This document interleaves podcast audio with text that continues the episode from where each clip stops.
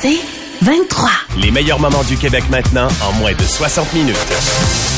Au réseau Cogeco, vous écoutez Le Québec maintenant. Le Québec maintenant. Avec Philippe Quentin. Le Québec maintenant. Alors que la ville de Montréal compte seulement huit radars photo, Valérie Plante souhaite reprendre le contrôle du nombre et de l'emplacement de ces radars photo pour assurer la sécurité des usagers plus vulnérables. J'en parle avec Sophie Moserol. Madame Moserol est responsable du transport et de la mobilité au sein du comité exécutif de la ville de Montréal. Madame Moserol, bonjour. Bonjour. Madame Moserol, donc, la ville de Montréal veut faire valoir ses prérogatives dans le dossier des radars photo. Oui, tout à fait. Comme vous l'avez dit euh, d'entrée de jeu, euh, les photos radars, euh, on en souhaite un peu partout sur le territoire. C'est une technologie qui a vraiment montré son efficacité, puis on souhaite vraiment pouvoir en déployer de manière massive sur le territoire de Montréal dans les prochaines années. Bon, alors vous avez amorcé, j'imagine, des pourparlers avec la ministre des Transports du Québec, Geneviève Guilbeault. Oui, tout à fait. Mais en fait, elle est en commission parlementaire euh, euh, présentement avec le projet de loi 48 là, qui prévoit euh, d'offrir aux municipalités la possibilité d'avoir un peu plus de photoradars. Or, ce que la ville de Montréal plaide, c'est vraiment l'autonomie concernant, comme vous le mentionnez, l'endroit où les déployer, mais aussi le nombre. Juste un, un, exemple comme ça, vous avez mentionné qu'on en a huit à Montréal. Par exemple, Toronto en a 75 sur son territoire. Donc, il y a vraiment un retard qu'on souhaite combler. Et, Toronto contrôle, contrôle ses propres photoradars? Oui, voilà. Et, euh, et ce qu'on souhaiterait aussi, c'est une plus, grande flexibilité dans le type euh, de photoradar euh, qu'on souhaiterait avoir. Il y en a qui sont fixes, il y en a qui sont mobiles. Donc, ce qu'on souhaiterait, c'est vraiment être en mesure de mettre la bonne technologie au bon endroit pour avoir le, le, meilleur effet pour réduire le plus possible les, les, comportements délinquants sur nos routes. Bon, est-ce que vous souhaiteriez qu'il soit davantage mobile de façon à créer parfois un effet de surprise chez les automobilistes? Oui, ben en fait, ce qui est, ce qui est prouvé, c'est que pour qu'un photoradar là, soit vraiment efficace, euh, il faut que les gens y soient confrontés souvent et il faut qu'il n'y ait pas qu'il n'y ait pas qu'il n'y ait pas de prévisibilité. Donc, la possibilité de pouvoir les déplacer euh, ou, ou d'avoir des photoradars qui fonctionnent en alternance euh, est une option qu'on qu'on préconise. Vous savez, à la ville de Montréal, on travaille extrêmement fort pour atteindre nos objectifs de vision zéro. Ça passe évidemment par des réaménagements. Dans les dernières années, on a déployé des dos des saillies de trottoirs, on a notre programme de sécurisation aux abords des écoles. Donc, on intervient sur le territoire, mais on souhaiterait vraiment pouvoir aller se, chercher cet outil-là supplémentaire pour pouvoir avoir un effet plus coercitif sur les comportements. Euh, je disais récemment, les gens de Piéton Québec qui souhaitent que la limite maximale de vitesse dans les villes partout au Québec soit limitée à 30 km euh, par heure. Euh, on le sait, à Montréal, c'est pas le cas. Il y, a, il y, a, des 30 km, oui, mais il y a également des sections à 40 km, des sections à 50 km par heure. Est-ce que pour vous, c'est une mesure qui est envisageable? Mais il faut s'assurer d'avoir la bonne mesure au bon endroit, comme je l'ai mentionné, mais de manière générale, la Ville de Montréal, ça fait plusieurs années qu'on est engagé à réduire euh, euh, les, limites de vitesse, euh, que ce soit sur nos rues locales, mais aussi sur le réseau artériel. Et on sait à quel point la vitesse a une incidence sur la gravité des collisions. Donc, de manière générale, on est favorable à ce qu'il y ait une réduction de vitesse le plus générale, principalement, évidemment, dans les zones scolaires, dans les zones où il y a des milieux de vie, mais de manière globale, oui, c'est quand même une intention qu'on souhaite euh, qu'on souhaite mettre de, mettre de l'avant. Évidemment, il y a certains. Mais, mais, est-ce qu'il y a un plan? Est-ce qu'il y a un plan concret là pour réduire euh, sur certaines artères les, euh, les limites de vitesse? Ben oui, à chaque année, là, il, y a des, il y a des réductions de limites de vitesse. On est en train de, de, de finaliser là, la réduction des limites de vitesse aussi dans les zones scolaires, ce qu'on a déjà débuté depuis euh, longtemps. On, évidemment, on attendra de voir aussi là, ce qui ressortira du projet de loi de Québec là, euh, qui viendra là, imposer différentes dispositions aux municipalités par rapport à ça. Ce que je peux vous dire, c'est qu'on est déjà là, engagé dans la réduction de la limite de vitesse depuis bien euh, bien longtemps à la ville de Montréal. Puis là, ben, on est à mettre en place d'autres types de solutions, que ce soit au niveau des aménagements, puis idéalement, là, comme on comme on l'a plaidé aujourd'hui au niveau des, euh, photoradars. Bon, euh, Madame, on, Madame Ozol, on dit que la ville de Montréal a répertorié 300 secteurs où il y a des collisions graves qui sont attribuables à la vitesse et au passage au feu rouge. Oui, voilà. Donc euh, déjà, c'est euh, des sites là sur lesquels il pourrait être euh, extrêmement bénéfique là, de mettre des photoradars. On a aussi fait une cartographie là, de nos zones scolaires. Puis à la ville de Montréal, c'est 550 écoles, 800 zones scolaires, dont 100 qui sont sur le réseau artériel aussi, qui est plus difficile à à sécuriser, donc où on pourrait vraiment bénéficier euh, de cette technologie-là. -là, d'où, d'où encore une fois la volonté là, de pouvoir avoir le plein contrôle sur les emplacements euh, des photoradars, mais aussi leur, leur nombre puis le traitement là, des, euh, des sanctions qui viennent qui viennent avec. Dans une ville qui est souvent encombrée par des travaux, est-ce que vous croyez que les citoyens s'adapteraient assez facilement à ces changements? Par rapport aux photoradars, vous... Et à la limite de vitesse. Oui, oui, tout à fait. Comme je le mentionnais, il y a des changements qui se font euh, qui se font à chaque année. C'est sûr qu'il faut accompagner les gens dans le changement. Quand on vient euh, changer la configuration des rues, le sens des rues, il faut le faire avec nos communautés, il faut le faire avec les partenaires secteur, on le fait avec le SPVM, donc ça nécessite une gestion du changement.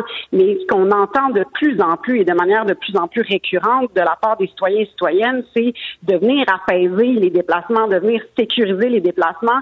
Malheureusement, on a eu une des années euh, les plus meurtrières en matière de collision au Québec euh, l'an passé. Euh, et bien que le nombre de blessés graves diminue à Montréal, le nombre de décès demeure à peu près stable. Donc, il y a vraiment un effort collectif qui est à faire et on le de la part des citoyens et citoyennes qui veulent qu'on accélère la sécurisation qu'on mette en place les mesures qui fonctionnent. Mme Moserol, est-ce que vous pensez que ça sera difficile euh, d'obtenir du, euh, du ministère des Transports du Québec d'obtenir la pleine juridiction sur l'utilisation et le déploiement des photoradars pour la ville de Montréal? Mais écoutez, là, le, le, projet de loi est en commission parlementaire. Il y a différents acteurs de la société civile, différents groupes qui vont aller euh, plaider euh, différentes choses. Cela étant dit, sur la question de la sécurité routière, on collabore très bien euh, avec le gouvernement du Québec. Puis on sent là, depuis le dépôt du plan d'action en sécurité routière une réelle volonté là, de s'impliquer au niveau du gouvernement dans la réduction là, du nombre de collisions. Donc, donc on est optimiste, mais on, on va suivre ça de près parce qu'on souhaite vraiment, vraiment pouvoir avoir accès à ces photoradars le plus rapidement possible déployé le plus rapidement possible sur le territoire. Sophie Moserol, vous êtes responsable du transport et de la mobilité au sein du comité exécutif de la Ville de Montréal. Merci d'avoir été avec nous. Merci à vous. Bonne fin de journée. Bonne journée. Au réseau Cogeco, vous écoutez Le Québec maintenant. Le Québec maintenant. Avec Philippe Quentin. Le près de 1000 jets privés qui prennent d'assaut Las Vegas à l'occasion du Super Bowl. Patrick Bonin de Greenpeace Canada est avec nous. Salut Patrick. Bonjour Philippe. Patrick, qu'est-ce que ça te dit, un chiffre comme celui-là, pour une occasion comme le Super Bowl? ça dit que ça se produit beaucoup trop souvent. Là, on parle de, oui, cette fois-ci le Super Bowl, mais ça se produit aussi avec des grands prix. Ça se produit avec, par exemple, le Forum de Davos, le Forum économique de Davos, à peu près le même nombre de jets ça dit aussi que lorsqu'on regarde ça au niveau international, il y a quand même un enjeu. Là, on parle de plus de 20 000 jets privés qui existent. Et lorsqu'on regarde les études, on parle quand même en termes d'émissions de gaz à effet de serre, juste pour ces jets-là, pour une minorité de personnes ultra riches, on parle de plus de 30 millions de tonnes de gaz à effet de serre. C'est l'équivalent de toutes les émissions du Danemark, un pays comme le hmm. Danemark où 40% des émissions du Québec. Et encore une fois, une, il y a des enjeux d'injustice et des enjeux environnementaux là-dedans. Je pense qu'il y a une réflexion de fond et ça prendrait des gouvernements qui agissent parmi les options, interdire tout simplement ce genre de voyage-là. Il y a beaucoup de gens aussi qui euh, se sont élevés contre la COP 28 là, à ce sujet-là, sur le fait que quoi 70 000 congressistes ont participé d'une façon ou de l'autre au débat. Beaucoup, beaucoup de déplacements aériens. Est-ce que tout ça était très utile? Il faut faire une différence. Lorsqu'on parle de la COP, par exemple, la conférence des Nations Unies sur le climat, il est certain que lorsqu'on parle de chefs d'État, par exemple, pour eux, ça devient très compliqué, des déplacements. Euh, c'est probablement normal, voire impossible, de ne pas avoir des avions nolisés. Après ça, d'où venaient les autres avions? Il est certain qu'on n'a pas besoin de 100 000 personnes à, une conférence euh, sur le climat international. Là. Oui, ça prend des négociateurs, ça prend des pays, donc ça prend malheureusement du voyage.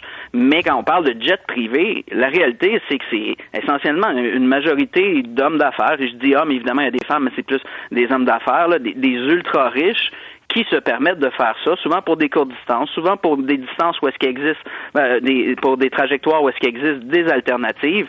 Donc, il faut voir ça comme différent. On parle quand même de divertissement, de gens qui atterrissent en jet, qui vont voir une game de football et qui repartent et qui font ça à presque tous les jours. Donc, la, la réalité, c'est qu'il faut mettre des limites. Soit vous interdisez complètement les déplacements en jet pour ce genre de personnes-là, pour, pour les politiciens, pour peut-être une superstar, euh, en fait, voir la plus grande star comme Taylor Swift, il y a sûrement des enjeux de sécurité, là, qu'il faudrait voir comment on gère ça, mais clairement, la très, très vaste majorité de ces vols-là, on n'est pas obligé d'avoir ça, et quand on parle de crise climatique, c'est probablement l'endroit le plus facile à couper, quelque chose qui n'est pas nécessaire, qui sert à des élites. Et, pendant que nous, on fait des efforts de, de faire notre recyclage, de réduire nos émissions, de choisir des véhicules moins polluants, eux arrivent et débarquent avec euh, le moyen de transport le plus polluant sur la planète après la fusée. Là. Hum. Patrick, est-ce qu'il y a des, des juridictions, des, des, des, aéroports ou des territoires qui euh, commencent à limiter euh, l'accès aux jets privés?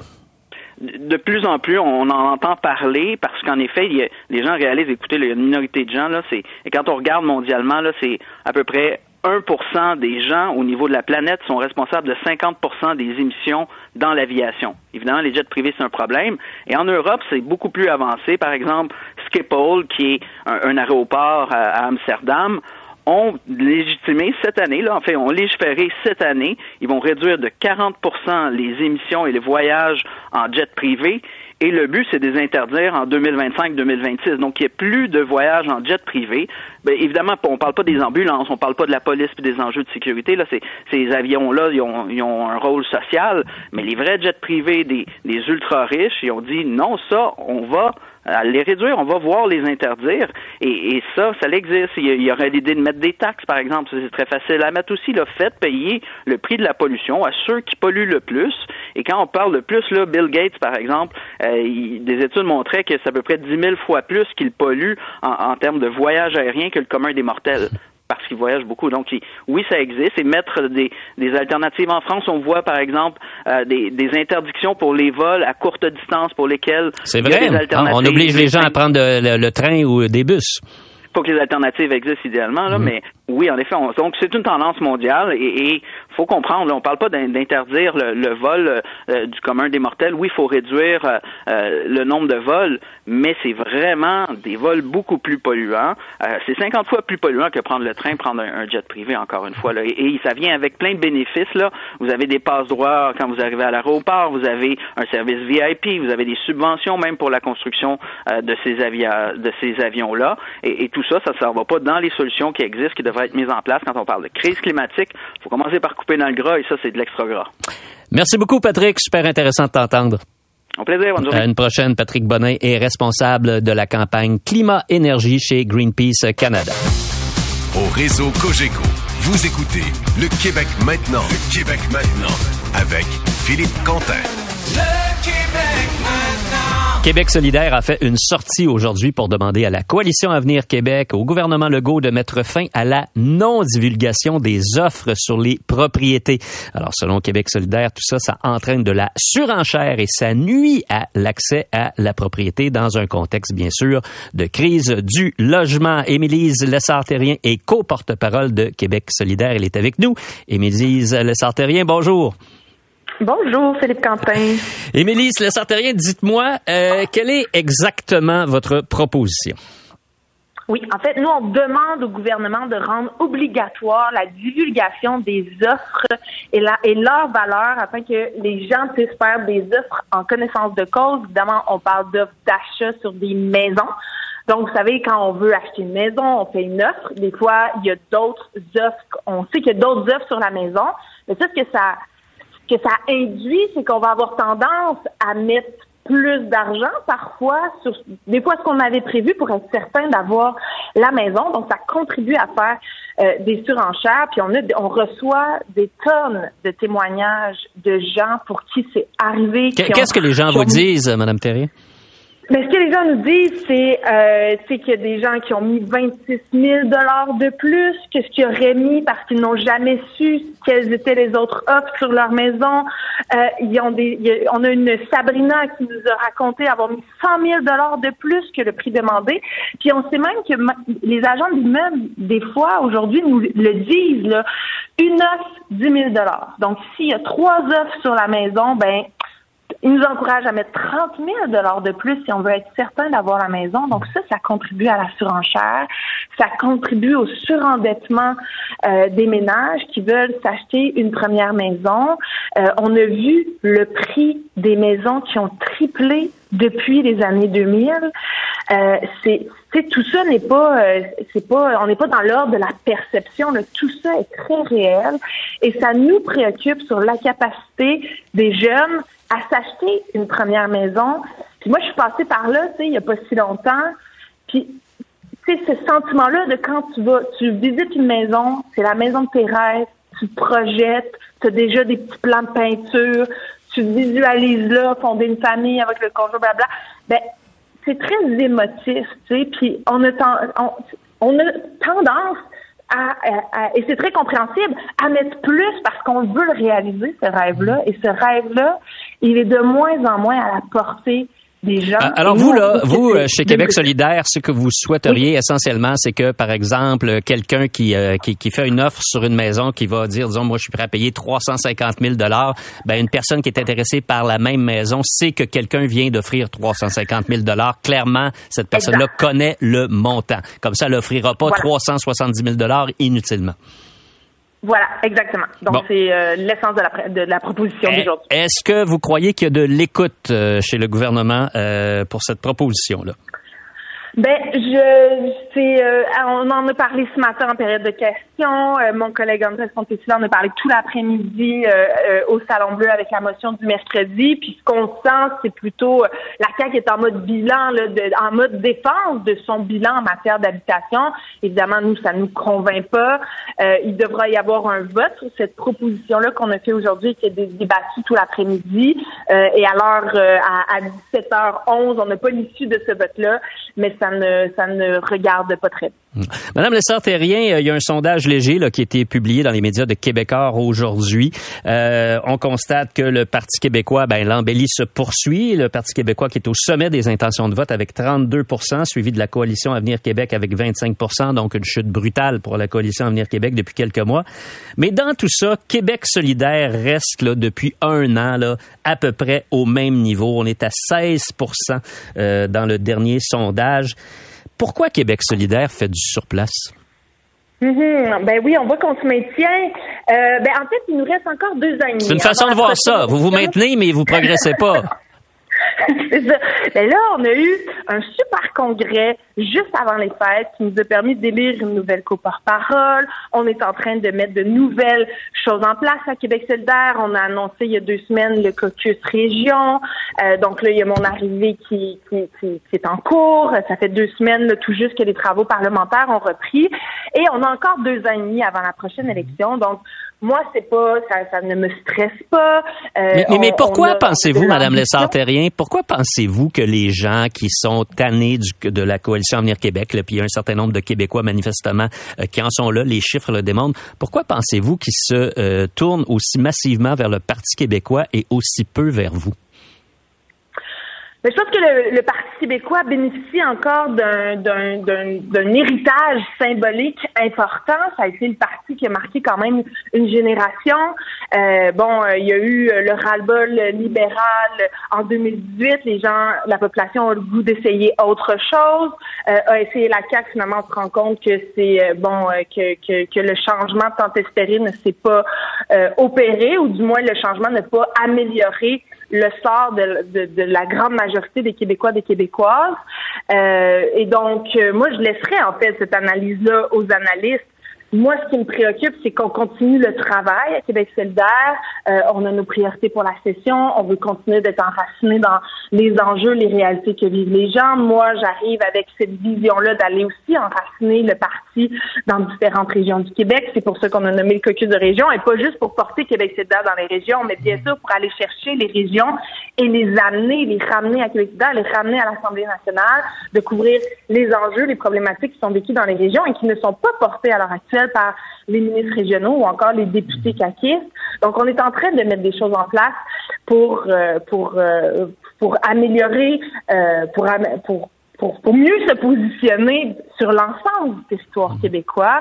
Euh, et on a encore deux ans et demi. On va travailler d'arrache-pied pour continuer d'avoir des propositions qui vont répondre aux besoins des Québécois et des Québécoises en matière de hausse du coût de la vie, en matière d'accès à la propriété comme on fait aujourd'hui. Bon, et, et en matière, Madame la Sartérien, je, je, je, je vais saisir la balle au, vent, au bon. En matière d'immigration, là, on sait c'est un dossier qui est très chaud au Québec à, à l'heure actuelle. Et là, il y a cette idée là, qui est évoquée de tenir au Québec éventuellement un référendum sur euh, l'immigration de façon à réclamer les pleins pouvoirs d'Ottawa. Euh, Aujourd'hui, le chef euh, du Parti québécois, euh, Paul Saint-Pierre Plamondon, s'est dit d'accord avec cette idée-là de tenir un référendum sectoriel. Euh, chez Québec solidaire, on en pense quoi?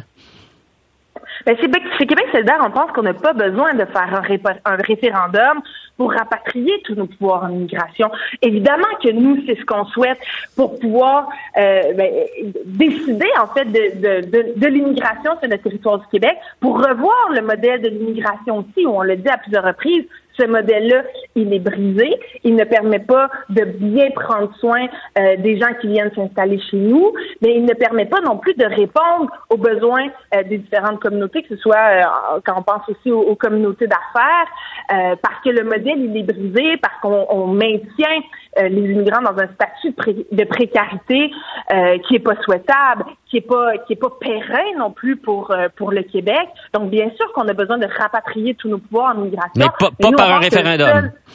Mais pas par un référendum, dans la mesure où le, le la CAC s'est targué d'avoir deux mandats forts pour la législature 2018 à 2022. Là, encore une fois, ils sont arrivés euh, en 2022 avec un mandat fort. Donc, nous, on pense qu'il n'y a, a, pas, y a pas matière à faire un référendum, un référendum sur cette question-là. Le seul référendum que la CAC devrait tenir, c'est sur, euh, c'est sur l'indépendance du Québec. Mais ils peuvent aller de l'avant en rapatriant tous ces pouvoirs-là. Et nous, on pense que c'est souhaitable pour avoir une immigration euh, qui va se faire euh, qui va se faire au bénéfice des, des, immigrants, mais qui va se faire aussi au bénéfice de la de la de la société québécoise pour qu'on puisse mieux régionaliser notre immigration, qu'on puisse euh, mieux euh, euh, enraciner les immigrants dans, dans, sur le territoire du Québec. Et évidemment, pour les entreprises, imaginez, l'immigration temporaire, c'est un processus qui est à recommencer constamment pour nos entreprises. Nos entreprises souhaitent avoir une immigration qui est plus permanente, où on n'a pas besoin de refaire les papiers à chaque fois. Euh, puis c'est, un modèle qui est crève-cœur. Quand on a des, des, des, immigrants comme ça qui viennent s'installer sur l'immigration temporaire, euh, qui s'enracinent dans des nouveaux dans des nouvelles communautés, qui travaillent, qui ont un logement, qui leurs enfants vont à l'école du coin, qui s'investissent, qui démarrent des ligues de soccer, je veux dire, c'est extraordinaire, là, qui s'enracinent euh, dans les communautés locales et au bout de trois ans, on leur dit ben votre visa est rendu à échéance, euh, ciao bye, vous devez retourner chez vous. Tu sais, c'est des, c'est des, c'est des petits drames, des, des drames humains. à chaque fois. Il mm. faut que ça cesse. Donc oui, il faut rapatrier tous nos pouvoirs en migration. Merci beaucoup, Madame Lessard-Terrien. Ça me fait grand plaisir. Bonne fin de journée. Émilie Lessard-Terrien et co-porte-parole de Québec solidaire. Au réseau Cogeco, vous écoutez Le Québec maintenant. Le Québec maintenant avec Philippe Quentin. Le Québec maintenant. Le quotidien Le Devoir a publié une enquête absolument remarquable au cours des derniers jours, un sujet très très difficile, un sujet sur lequel n'est pas facile euh, d'enquêter.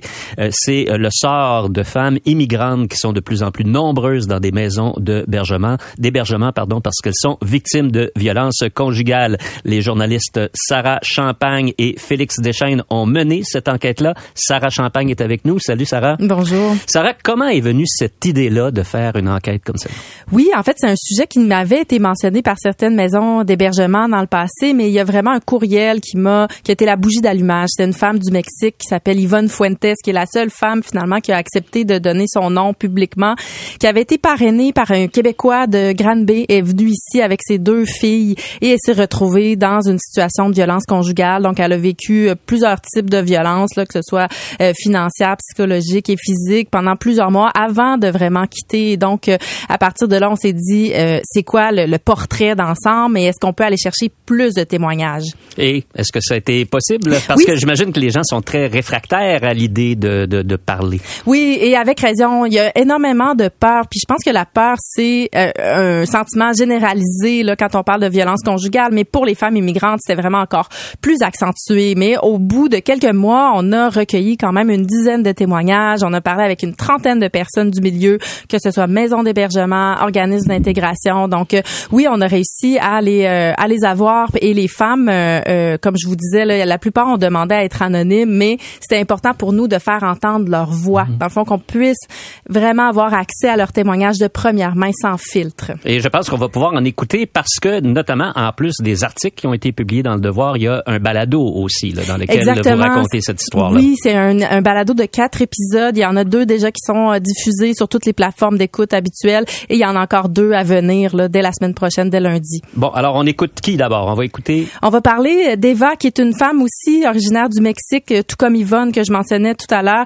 Et euh, elle est arrivée euh, ici d'abord sur un permis de travail et ensuite elle est tombée sans statut. Donc on va l'écouter. Il m'a dit, t'as même pas de papier ici, t'es illégal. J'ai dit non, c'est pas illégal, là, on a fait le parrainage en train de faire la demande. Il m'a dit non, il a qu'une demande. Tu veux voir la demande? La demande est dans le tiroir. Était comme quoi? Il est rentré dans la chambre, il m'a montré la demande qu'il n'avait jamais envoyée. Il m'a dit, t'as rien, tu vas appeler la police, ils vont te renvoyer sans ton enfant. Donc, des menaces pures et simples.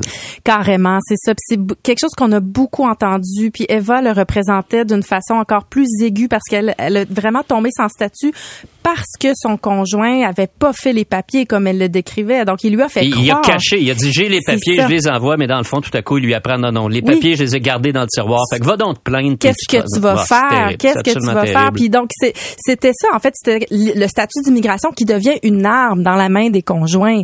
Et ça, c'est pas euh, seulement pour euh, pour cette femme-là. On a eu euh, sept femmes, au fond, qui étaient à statut précaire. Donc, qui étaient ici sur des visas temporaires, là, dont on parle depuis beaucoup, beaucoup depuis les mmh. dernières semaines.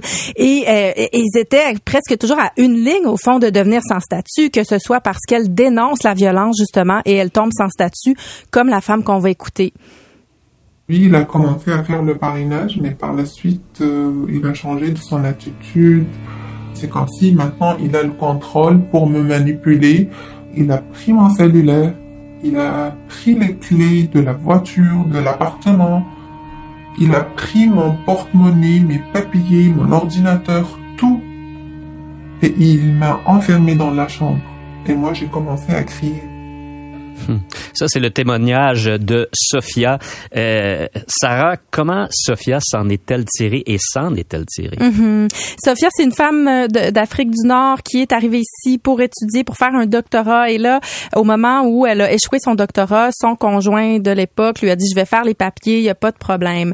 Euh, mais la situation s'est envenimée là, entre eux deux à ce moment-là et elle, elle était victime de violences conjugales. Et quand elle a voulu dénoncer, ben son conjoint a retiré les papiers et donc elle est tombée sans statut. Il y a, comme un modus operandi dans les deux cas qu'on vient d'écouter. Oui, c'est la même façon, c'est-à-dire que l'homme contrôle les papiers, la documentation, puis elle est dépourvue. Je pense que le mot contrôle est vraiment le mot approprié. Et, et dans le fond, euh, non seulement dans la relation violente, il y a ce contrôle-là par l'immigration, mais quand elle a voulu demander un permis temporaire pour retrouver un statut, il y a un programme qui a été créé par Ottawa spécifiquement pour ces femmes-là. Elle a obtenu, mais seulement pour un an. Mais pour un an, commencer les démarches, aller en cours, le divorce, euh, retrouver une façon de, de, de, rester sur le territoire par un, travail, etc.